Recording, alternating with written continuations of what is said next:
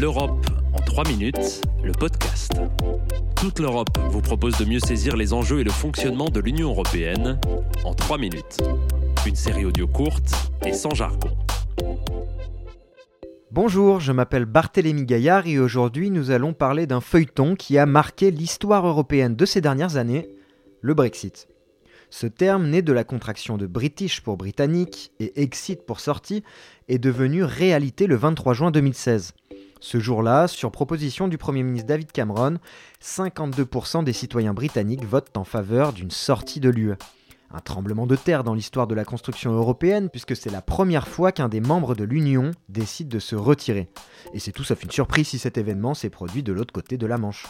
Et pour cause, entre son adhésion tardive par rapport aux autres grandes puissances du continent en 1973 ou sa vision restrictive du projet européen, le Royaume-Uni a toujours constitué un cas à part. Cette histoire contrariée entre Londres et Bruxelles s'est donc conclue par un divorce opéré en deux temps. Le 1er février 2020, le pays a d'abord arrêté de siéger dans les instances de l'Union après la signature d'un accord de sortie. Pour autant, il était encore dans une période dite de transition, c'est-à-dire qu'il était toujours soumis au droit européen. Transition qui a pris fin au 1er janvier 2021 avec l'entrée en vigueur d'un autre traité, un accord commercial qui définit la nouvelle relation entre les deux parties. Les contours de cette nouvelle relation ont été difficiles à dessiner sur plusieurs dossiers.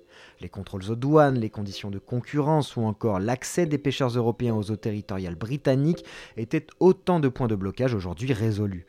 Au terme de ces discussions longues et ardues, le Royaume-Uni jouit désormais d'un statut hybride. À l'instar des pays intégrés au marché unique, les barrières douanières restent levées, mais en revanche, les Britanniques doivent respecter les contrôles réglementaires et sanitaires que l'Union européenne impose aux pays tiers. Outre les marchandises, la question de la circulation des personnes entre les deux rives de la Manche était aussi au centre des attentions.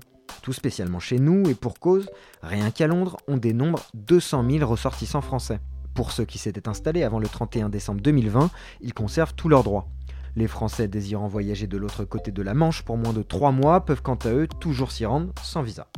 Autre catégorie de population concernée par le Brexit et surtout par la fin du programme Erasmus, les étudiants qui doivent pour leur part obtenir un visa pour étudier dans les universités du pays. Voilà pour les solutions trouvées. Au rayon des problèmes qui demeurent, en revanche, la question des contrôles à la frontière entre les deux Irlandes figure en bonne place. Le Brexit ravive en effet la fracture entre l'Irlande du Nord, membre du Royaume-Uni, et la République d'Irlande, pays de l'UE.